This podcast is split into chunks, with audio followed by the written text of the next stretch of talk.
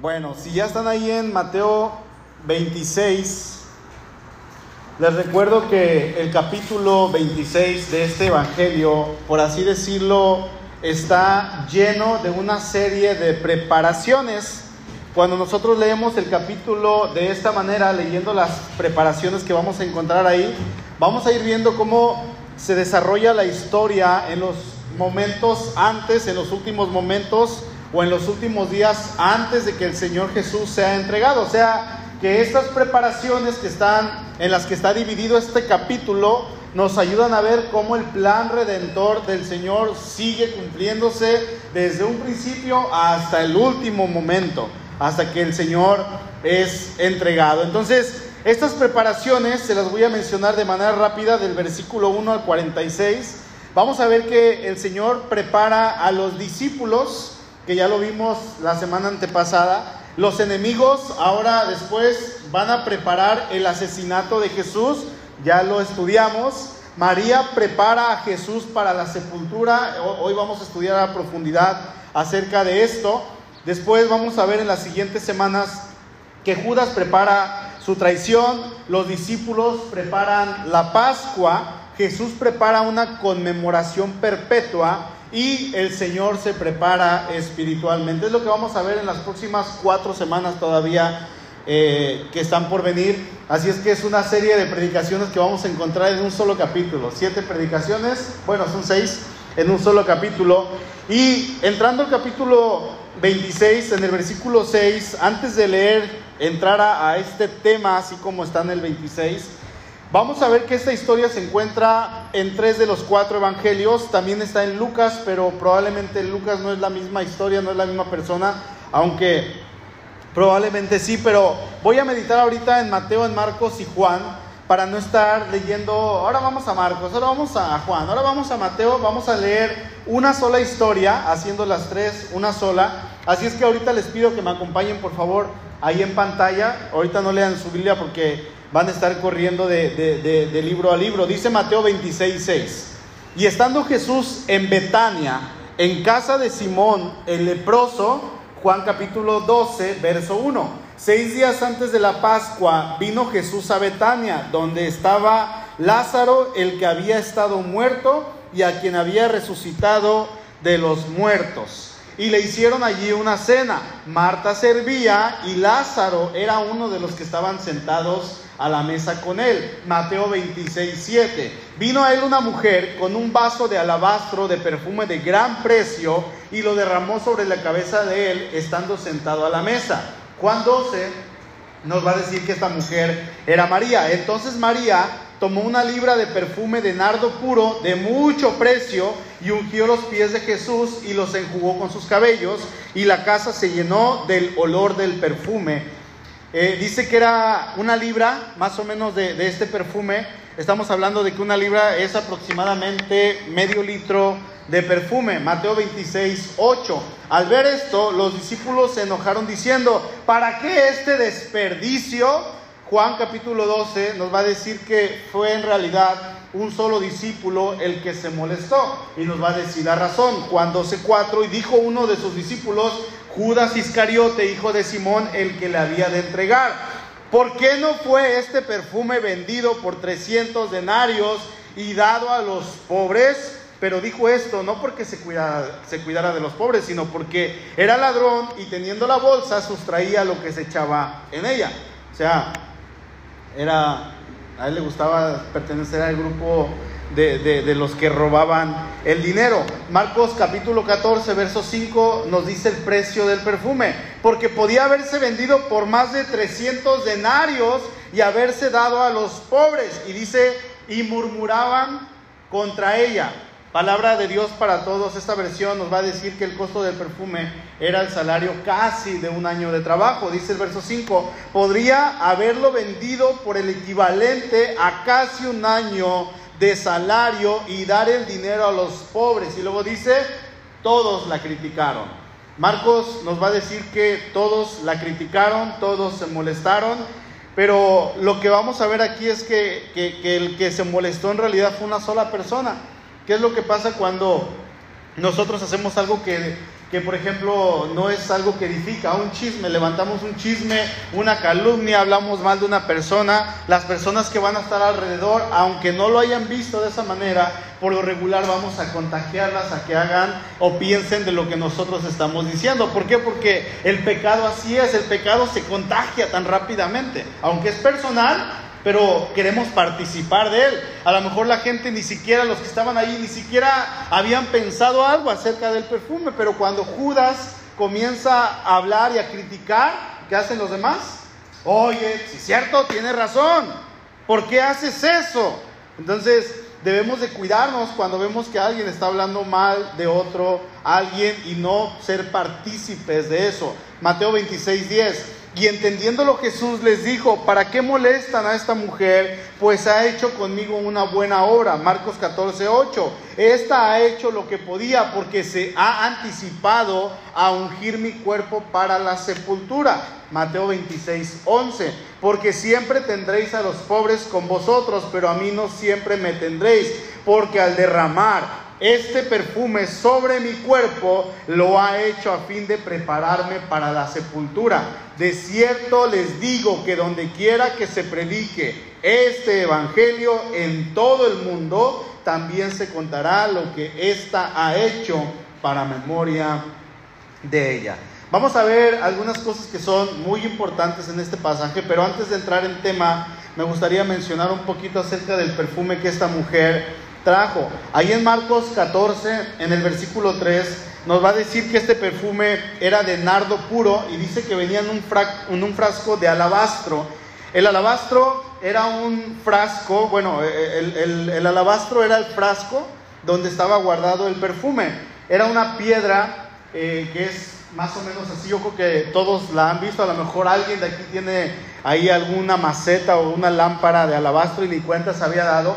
Eh, una característica del alabastro es que es una piedra translúcida. Si ustedes ponen la piedra hacia el sol o hacia un foco, va a traspasar la luz. Es, algo que se va, lo, identifica fácilmente. Se usa en esculturas, se usa en decoración. Ah, había personas que hacían ídolos de alabastro. Era una piedra no muy difícil de tallar. Es todavía. Ahora, por el otro lado, el perfume era una planta que en aquellos tiempos se daba principalmente allá en los montes del Himalaya. Esta planta era muy extraña, no era muy común y era llamada nardo. Y esta es la misma planta que era utilizada por los antiguos para elaborar un perfume que era sumamente costoso. Entonces, el nardo es esa planta. Se dice que para elaborar un frasco de, aproximadamente medio litro, que fue lo que esta mujer derramó en el Señor, se necesitaban aproximadamente 70 plantas de esta. La persona, el perfumista lo trabajaba, le agregaba lo que tenía que agregarle y después de esto el precio o el producto final más bien era medio litro, quizá poquito más, poquito menos de perfume. Entonces, como era un lugar donde el, nardo crecía muy lejano, era probablemente algo que era importado desde, imagínense, desde otro país y luego el tiempo que lo transportaban, agreguen el frasco de alabastro, era algo no fácil de adquirir, era algo realmente caro. Entonces, si vamos a ver por el otro lado, los discípulos le calculan un precio a este perfume y dicen que era el salario de casi un año. Entonces, estamos hablando que este perfume que María derrama sobre el Señor Jesús tenía un costo aproximado de 60 mil pesos. 60 mil pesos derramado sobre la cabeza de una persona. Y uno comprando abón. Y uno comprando Jafra. ¿No? 60 mil pesos. ¿Quién, compraría un perfume de estas, hermanas? Digan yo. Yo creo que a lo mejor ahorita alguien diría, nadie diría yo. A lo mejor si tuviéramos mucho dinero, pero sería muy complicado. Bueno, vimos la semana antepasada que ahí en Jerusalén, en la ciudad donde estaba el templo de Dios, se, estaban juntando un grupo de personas, el, sumo sacerdote, los principales ancianos, los fariseos, todos los sacerdotes, todas estas personas se juntaron, dice que en el palacio del sumo sacerdote y estaban en el patio y acordaron consejo, ¿para qué? Para prender a Jesús con engaño y después ¿qué iban a hacer? Matarle. Eso es lo que vimos en la primera preparación, bueno, la segunda preparación en este capítulo. Mientras ellos estaban organizando este plan, unos kilómetros ahí en una aldea llamada Betania, se hallaban reunidos en una casa algunas personas. Estaba el Señor Jesús, estaba Marta, María y Lázaro y estaba ahí un grupo de amigos y estaban los discípulos. Era un momento muy íntimo. Era un momento muy especial, era un momento muy solemne, porque el maestro todavía tenía un camino, venía lo más difícil de su ministerio.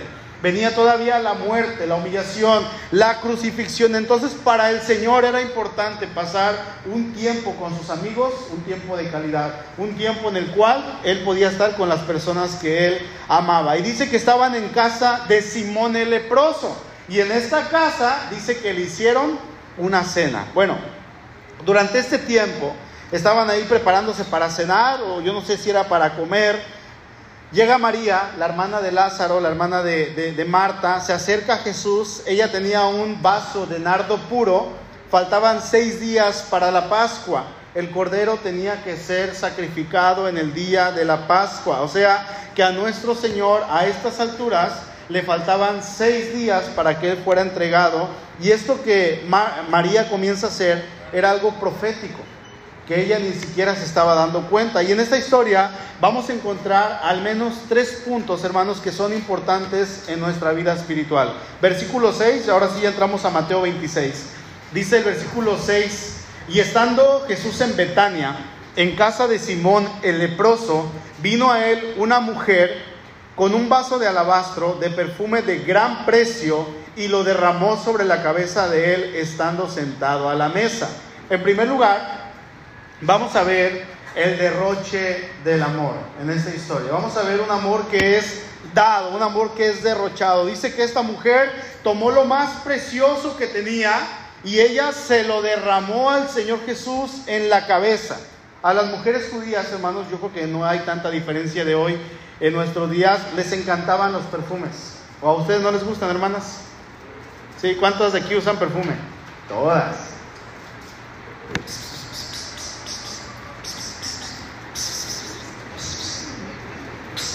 Final, una más. ¿Así? ¿Ah, Para que huelan rico. Bueno, las mujeres de aquel tiempo no eran tan diferentes a ustedes. A ellas les encantaba el perfume y aquellas que tenían la, la, la, ¿cómo se dice? La posibilidad para poder comprar el perfume.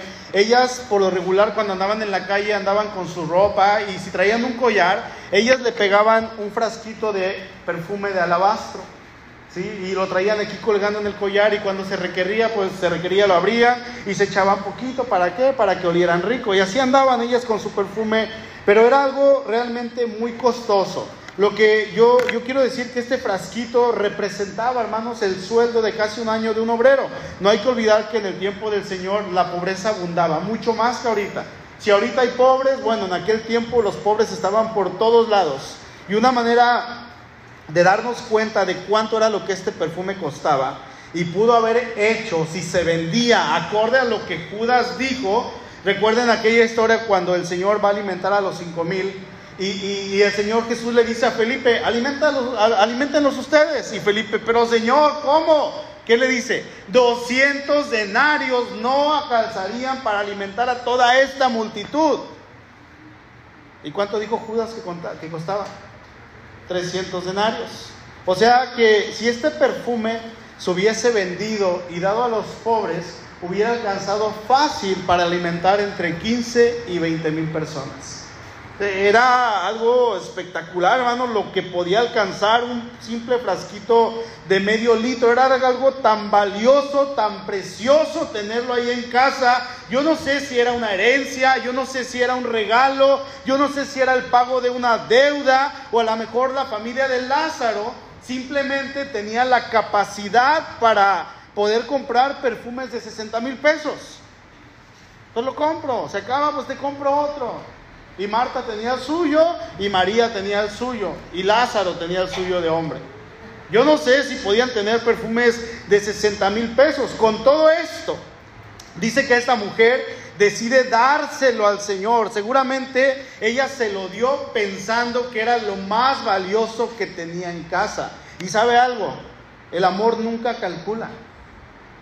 Al amor siempre le parece demasiado poco todo lo que da.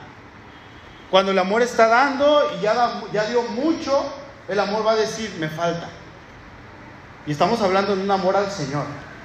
Porque María lo que hizo fue entregarle este amor al Señor. El único deseo, hermano, del amor es dar hasta lo último. Y cuando el amor ha dado todo lo que tiene, aún le parece demasiado poco.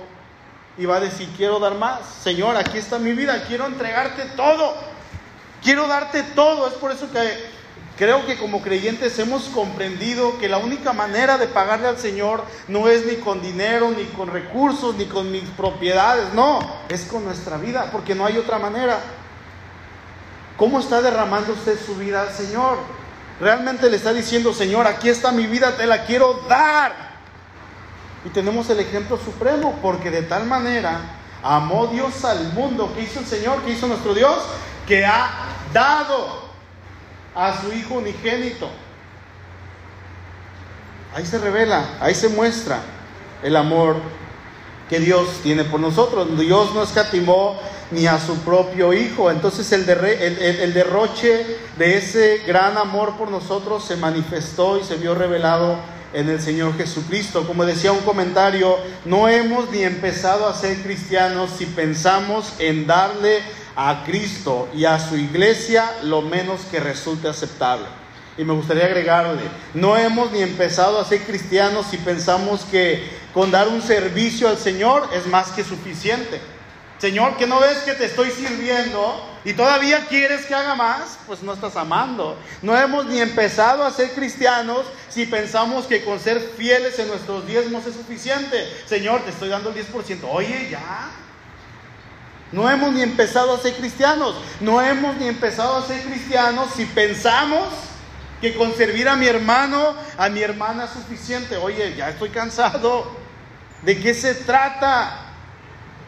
Hermanos, el, Señor Jesús nos dijo que usted y yo seríamos conocidos por el amor. Resulta que muchas veces, vaya buscando por favor, Primera Corintios, capítulo 13. No me pierda Mateo, 1 Corintios 13, versículo 4 en adelante. El Señor nos dijo, ustedes serán conocidos por el amor, pero el, que muchas veces menos ama, ¿sabe quién es? El cristiano.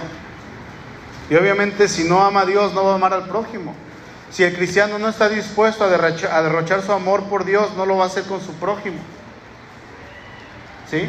Si el cristiano dice, ay no, Señor, es que me cuesta, realmente me cuesta bendecir a mi prójimo o, darle o, servirle, entonces usted no está amando a Dios en primer lugar, porque ¿cómo puede amar a Dios a quien no ama si no ama a su prójimo, a quien ve? En primer lugar, nosotros tenemos que amar a Dios y eso se va a reflejar hacia nuestro prójimo. Y el cristiano es el, que más eh, se queja, el que más el que menos a veces bendice cuando tiene que hacerlo. El cristiano es a veces el más problemático. ¿Sabía que hay un alto índice de, jefes cristianos o jefes no cristianos que tienen empleados cristianos y se quejan de los cristianos y de los no, de los no cristianos no se quejan? Porque el cristiano se anda quejando todo el tiempo y si no le dan el domingo para ir a la iglesia falta y si no le dan esto se enoja y, y anda peleando, peleando el cristiano, así pasa. Hay un índice muy alto de, esto que les estoy diciendo. Y, el Señor no nos dijo eso, dijo, ustedes tienen que ser conocidos por el amor. Cuando ustedes demuestren un amor hacia mí, lo van a demostrar hacia su prójimo. Miren, les voy a leer el himno del amor. Dice, el amor es sufrido, el amor es benigno, el amor no tiene envidia, el amor no es jactancioso, no se envanece, no hace nada indebido, no busca lo suyo, no se irrita, no guarda rencor, no se goza de la injusticia, mas se goza de la verdad. Todo lo sufre, todo lo cree, todo lo espera, todo lo soporta. El amor nunca deja de ser. Eso es el amor. Eso es cuando nosotros entendemos quién es nuestro Dios y Señor, aquí está toda mi vida. Yo quiero demostrarte este tipo de amor para ti. Yo quiero hacerlo. Y automáticamente el Señor va a decir, pues sirva a tu prójimo, bendícelo, ámalo. Ahí se va a haber demostrado. No hay otra definición más hermosa, hermanos, que esta, y está en la escritura, a quien usted se lo comente seguramente va a decir, wow, esa es la verdadera definición de, del amor. ¿Quiere que la gente lo conozca por ser cristiano? Hermano, derroche amor. Ame a las personas, demuestre que usted ama a Dios.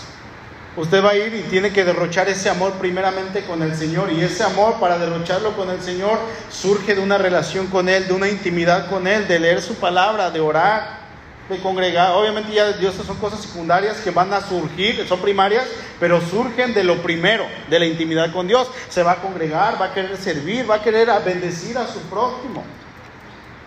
Cuando usted ama a Dios, y usted le dice, Señor, aquí está mi vida, te entrego todo, todo lo demás va a fluir. Amén.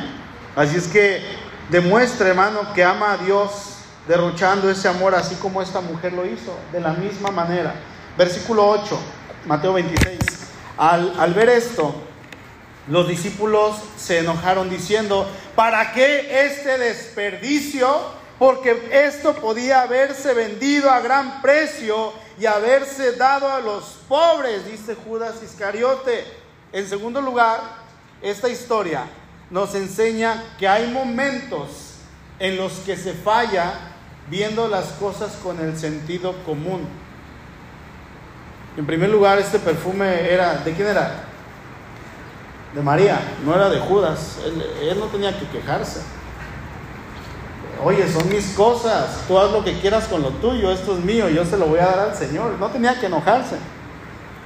Pero al parecer al ojo humano y al sentido común, al raciocinio, esto que esta mujer hizo no tenía sentido.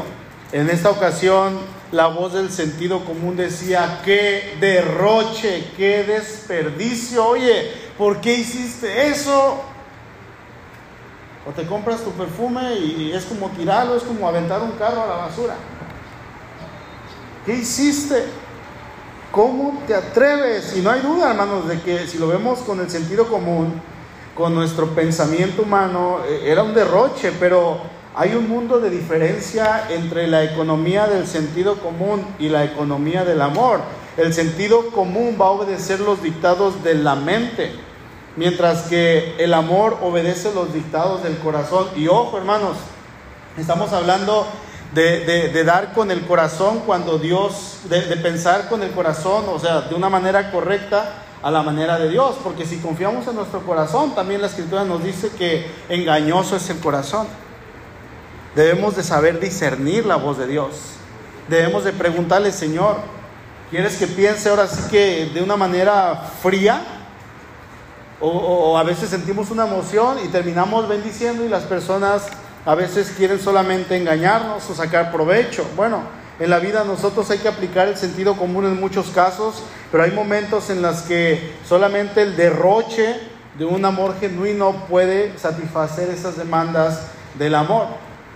¿Sabe qué, hermano? Un regalo no es realmente un regalo cuando es algo que usted y yo nos podemos permitir fácilmente. Si usted va a dar algo y lo puede dar fácilmente, eso no es un regalo. Sí es un regalo, pero no es un regalo.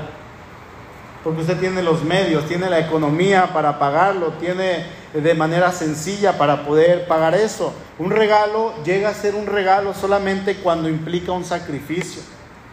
Cuando realmente eh, en ocasiones incluso nos llega a doler. Cuando podemos dar más de lo que podemos permitirnos. Ahí en Mateo capítulo 5, si me acompañan, por favor.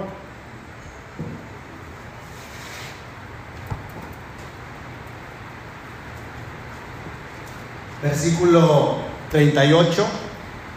Dice, oyeron que fue dicho, ojo por ojo y diente por diente. Pero yo les digo, no resistan al que es malo. Antes, a cualquiera que te hiera en la mejilla derecha, vuélvele también la otra. Y al que quiera ponerte a pleito y quitarte la túnica, déjale también la capa. Y a cualquiera que te obliga a llevar carga por una milla, pues ve con el dos. Y al que te pida, dale. Y al que quiera tomar de ti prestado, no se lo rehuses. Oyeron que fue dicho, amarás a tu prójimo y aborrecerás a tu enemigo. Pero yo les digo, amen a sus enemigos, bendigan a los que los maldicen, hagan el bien a los que los aborrecen y oren por los que los ultrajan y los persiguen. para que sean hijos. Fíjense, haciendo esto vamos a demostrar que somos hijos. ¿Cómo se hace eso? Amando a Dios. Realmente amando a Dios con todo el corazón, poniéndolo en primer lugar, para que sean hijos de su Padre que está en los cielos, que hace salir su sol sobre malos y buenos y que hace llover sobre justos e injustos, porque si aman a los que los aman, ¿qué recompensa tendrán? ¿No hacen también esto mismo los publicanos? Y si saludan a sus hermanos solamente, ¿qué están haciendo de más? ¿No hacen también así los gentiles? Sean pues dice el Señor, ustedes perfectos como su Padre que está en los cielos es perfecto. ¿A qué nos lleva el Señor con este pensamiento? Nos está llevando a dar la milla extra, a dar más de lo que nosotros podemos dar, pero no con un amor que nos sobre, sino dándolo realmente con el corazón dándolo realmente como se tiene que dar. Los discípulos, quizá en este momento el que comienza el, comentario negativo fue Judas y, en este comentario él contagia a los demás cuando vieron que, esta mujer había derrochado tanto dinero sobre una persona, se molestaron, se, se enojaron realmente. Es que hubiéramos ayudado a los pobres. Es que, ¿sabes cuántas despensas hubiéramos comprado con ese dinero? ¿Sabes? Hubiéramos comprado cosas indispensables para el ministerio. Si hubiera sido nuestros tiempos, hubiéramos comprado una guitarrita y una bocina portable para ir evangelizando en las calles. Un carrito, una combi, para poder movernos y ya no andar caminando. Señor, si no se hubiera desperdiciado esto, hubiéramos pagado seis meses por adelantado en los hoteles y ya no anduviéramos dormidos en la calle, porque de repente tú nos llevas caminando y te acuestas debajo de un árbol y vénganse, aquí nos vamos a dormir esta noche. Oye, ya estamos cansados, nos duele la espalda. Por lo menos seis meses, Señor, de hotel, un buen hotelito. Y ve, ahí está en el piso. Lo van a terminar trapeando. El sentido común. Así pensamos. Hay cosas que son más importantes y lo que esta mujer estaba haciendo era algo más que solo dar una muestra de amor por el Señor. Fíjese, ahí en Mateo, en Marcos y Juan nos da a entender que eh, esta mujer es María, la hermana de Lázaro, pero ahí en Lucas no nos dice el nombre de esta mujer.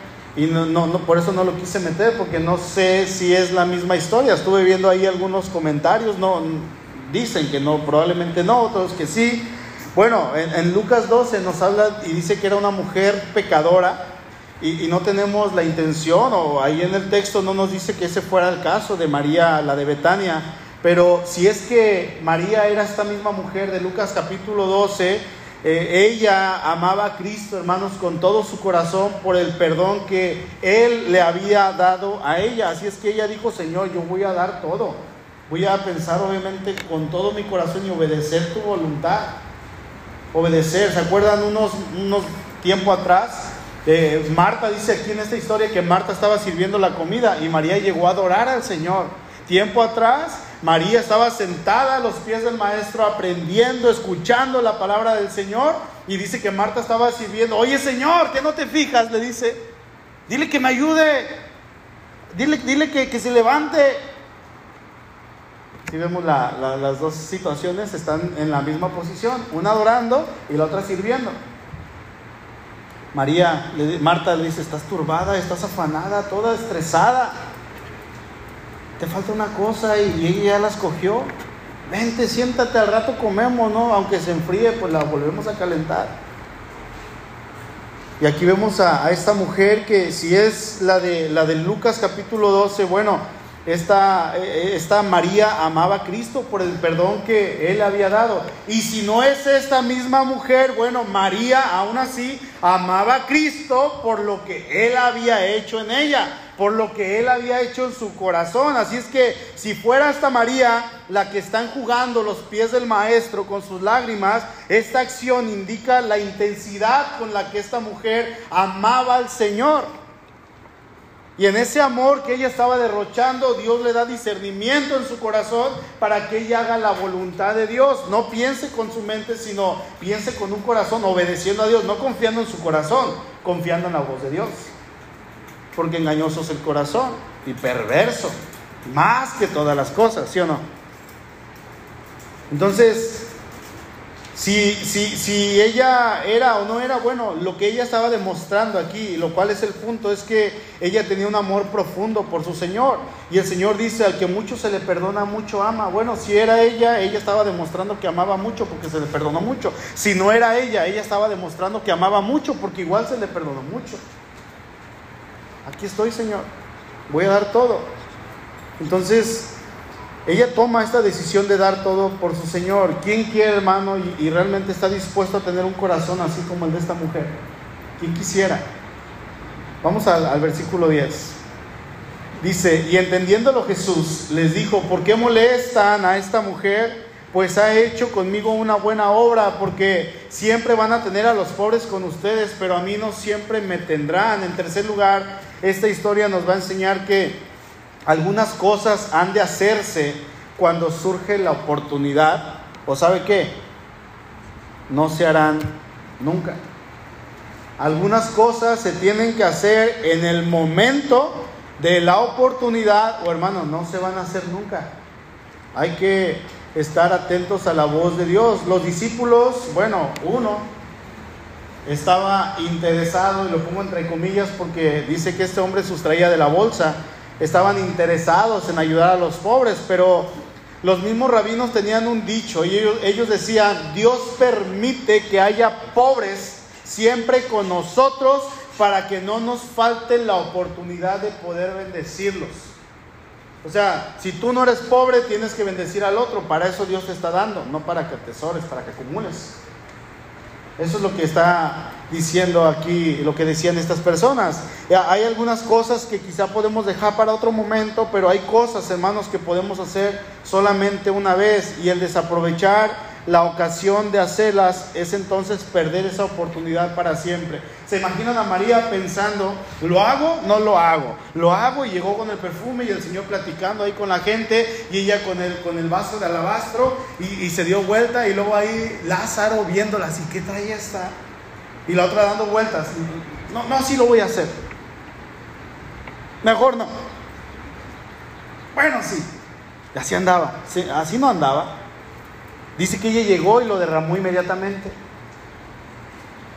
Ella lo hizo. ¿Por qué? Porque quería adorar al Señor. A menudo a veces usted y yo nos vamos a sentir movidos por ese impulso generoso, pero a veces no nos sentimos eh, como decir, Señor, no, no me voy a dejar llevar por Él, pero el Señor nos está poniendo algo y nos hacemos duros y, entonces vamos a cerrar todas esas posibilidades de que esa circunstancia, esa persona, el tiempo, el impulso se vuelva a presentar. Y se fue la oportunidad. Adiós. Para muchos de nosotros lo trágico, fíjense, ah, es, algo trágico y es un patrón que se repite en toda la vida de, de algunos, es que las oportunidades de hacer el bien se nos van, entonces nuestra vida se convierte en una serie de oportunidades que hemos derrochado que hemos desperdiciado porque no queremos obedecer la voz de Dios. Se nos van de las manos porque lo pensamos demasiado cuando es el Señor el que nos está poniendo eso. Esta mujer, cuando vio que el Señor estaba presente, e, e, ella quizá pensó, aquí está el perfume que he guardado para él. Yo no sé si desde la primera vez que se menciona ahí en, Luke, en, en Juan, creo que en el capítulo 11, cuando se menciona a Lázaro y a esta familia, yo no sé si ella después de que el Señor resucita a Lázaro, ella empezó a juntar su dinerito. Empezó a juntarlo, a juntarlo y voy a, voy a juntar voy a comprarlo. Ya tengo tanto ahorrado, voy a comprarlo y es para mi Señor. Ya es el momento, ya lo compró y esperando el momento. ¿Cuándo va a venir? Yo sé que va a venir porque lo amamos y Él nos ama a nosotros. Yo lo voy a usar, no me importa lo que me digan, no me importa si me regañan, no me importa si me critican. Es algo que yo quiero dar para mi Señor y lo voy a hacer. Y en ese momento en que el Señor está sentado, ella aprovecha esa oportunidad y dice, es ahora o nunca. Es ahora o nunca. Hermano, si el Señor le llama a hacer algo, hágalo. Hágalo. Si el Señor le manda a hablarle a alguien del Evangelio, de Cristo, porque a veces es ahí, creo yo, que cuando más he escuchado la voz de Dios, cuando eh, Él me ha dicho a mí, háblale a esa persona. Yo no sé usted, pero casi es audible la voz en mi interior, háblale. Quiero que le compartas el Evangelio. Y es, probablemente es una persona en el camino, en el camión, en algún lado, y a lo mejor, Señor, pues que esa persona no va a cambiar, y no le hablo, y al otro día esa persona muere. Entonces, si el Señor nos está mandando a hacer algo, hágalo. Recuerdo un, conocido que eh, tenía la oportunidad de compartirle a su mejor amiga y llegó un momento en que esta chica se suicidó. Tuvo problemas, muchachita como de 20 años se ahorcó. Y él lloraba, lágrimas, a chorros, decía es que nunca le compartí y el Señor me decía, háblale, háblale, necesita ayuda.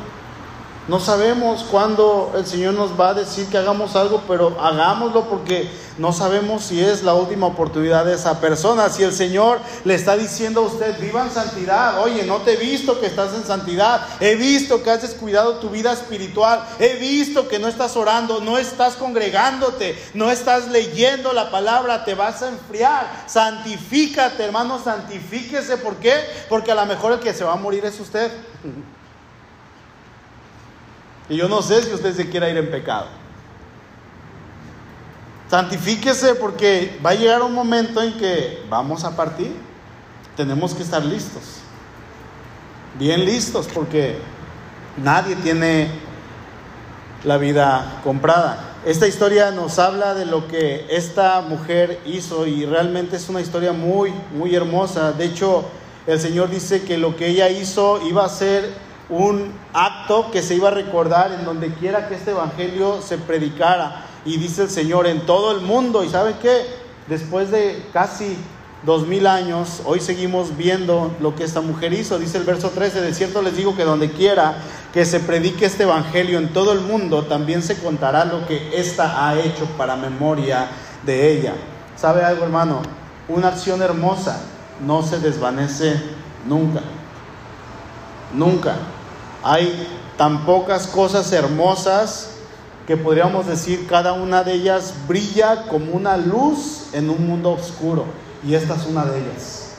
Lo que esta mujer hizo es una de esas cosas hermosas. Como dice una persona, en este mundo hay pocas cosas más grandes que se puedan hacer que el dejar un recuerdo de una obra hermosa.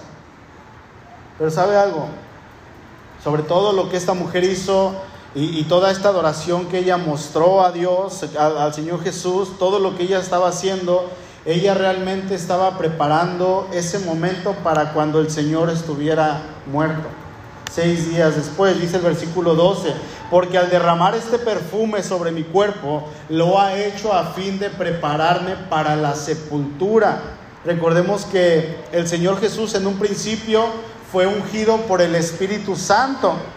Y ahora en esta ocasión, para iniciar su ministerio, ahora en esta ocasión, para terminar su ministerio, Él es ungido de nuevo con un aceite costoso, pero ahora para su entierro, para, digamos así, terminar su ministerio terrenal.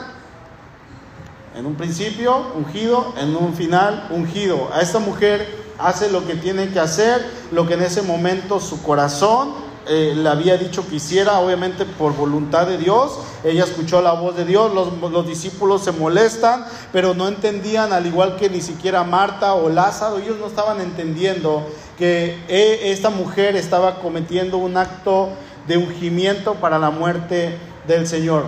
Miren, en aquellos tiempos, cuando una persona moría, eh, en aquellas regiones de Palestina, cuando una persona moría, las personas iban tomaban el cuerpo y lo comenzaban a ungir, lo llenaban de especies aromáticas, eh, traían sus perfumes, traían muchas cosas y, a la hora de ungirlo ellos estaban como embalsamando el cuerpo, es lo que estaban haciendo en realidad. Cuando lo, terminaban de ungir, lo limpiaban y lo lo llenaban de perfume, lo enrollaban en vendas y luego lo metían a la tumba, que generalmente era una cueva. Al año estas personas regresaban y nuevamente quitaban las vendas y por lo regular ya lo que encontraban eran los huesos. Entonces, lo que hacían ahora, traían nuevamente especies aromáticas y ahora ungían el cadáver, los huesos. Los limpiaban, a veces se los llevaban para nuevamente usar la tumba o a veces ahí los dejaban. Era lo que hacían por costumbre. Así es que con el Señor resulta que esto fue algo diferente porque nuestro Señor muere un viernes. El Señor Jesús murió un viernes. ¿Y qué es lo que seguía? el día de reposo. Y en el día de reposo no se podía hacer esto. El Señor Jesús es quitado de la cruz aproximadamente a las 6 de la tarde y es puesto en la tumba. Entonces las mujeres ya tenían prohibido por rito ir y ungir el cuerpo del Señor. Así es que ellas estaban con la angustia, ellas estaban espantadas. No lo ungimos, no pudimos hacerlo. Y estaban con eso y mientras tanto llega el, viernes a las 6 de la tarde, comienza el día de reposo y hasta el día que tenían que volver a hacer lo que podían hacerlo era hasta el domingo. Entonces por eso que cuando leemos en la historia que dice que ellas llegan con sus especies aromáticas el domingo porque iban a ungir el cuerpo del Señor, el Señor ya no estaba, el Señor ya había resucitado, pero no fungido según el rito, según la tradición. Pero ¿qué pasó con María? ¿Qué hizo ella? Ella lo ungió antes. Y es que a nuestro Dios no se le va ningún detalle. Ella se encargó de ungir el cuerpo del Señor para sepultura. Y, y, el Señor dice, para el día de mi sepultura han guardado esto, déjenla. El Señor ya sabía que iba a morir el viernes. El Señor ya sabía que iba a ser día de reposo, que no iban a ungir su cuerpo, pero alguien ya lo había hecho, se había adelantado a esto. Y no es que ella estuviera pensando en su sepultura, ay, lo voy a ungir porque se va a morir. No. Ella estaba haciendo un acto profético sin darse cuenta. Yo pregunto, hermano, ¿está usted haciendo la voluntad del Señor? ¿Está usted derramando y derrochando ese amor hacia su Señor al cual usted dice que ama? Porque si usted lo está haciendo, ese amor se tiene que ver reflejado hacia su prójimo. Se tiene que ver reflejado hacia la persona que está a un lado de usted, detrás, adelante, al otro lado. Si usted está derrochando ese amor, está usted realmente cumpliendo la voluntad de Dios, está escuchando al Señor cuando Él le manda hacer algo en su corazón, que no sea su corazón, sino sea algo de parte del Señor en su corazón y usted lo está haciendo. Y pregunto para terminar, ¿le gustaría tener el corazón como el de María? Se lo pedimos al Señor. Incline su rostro, por favor.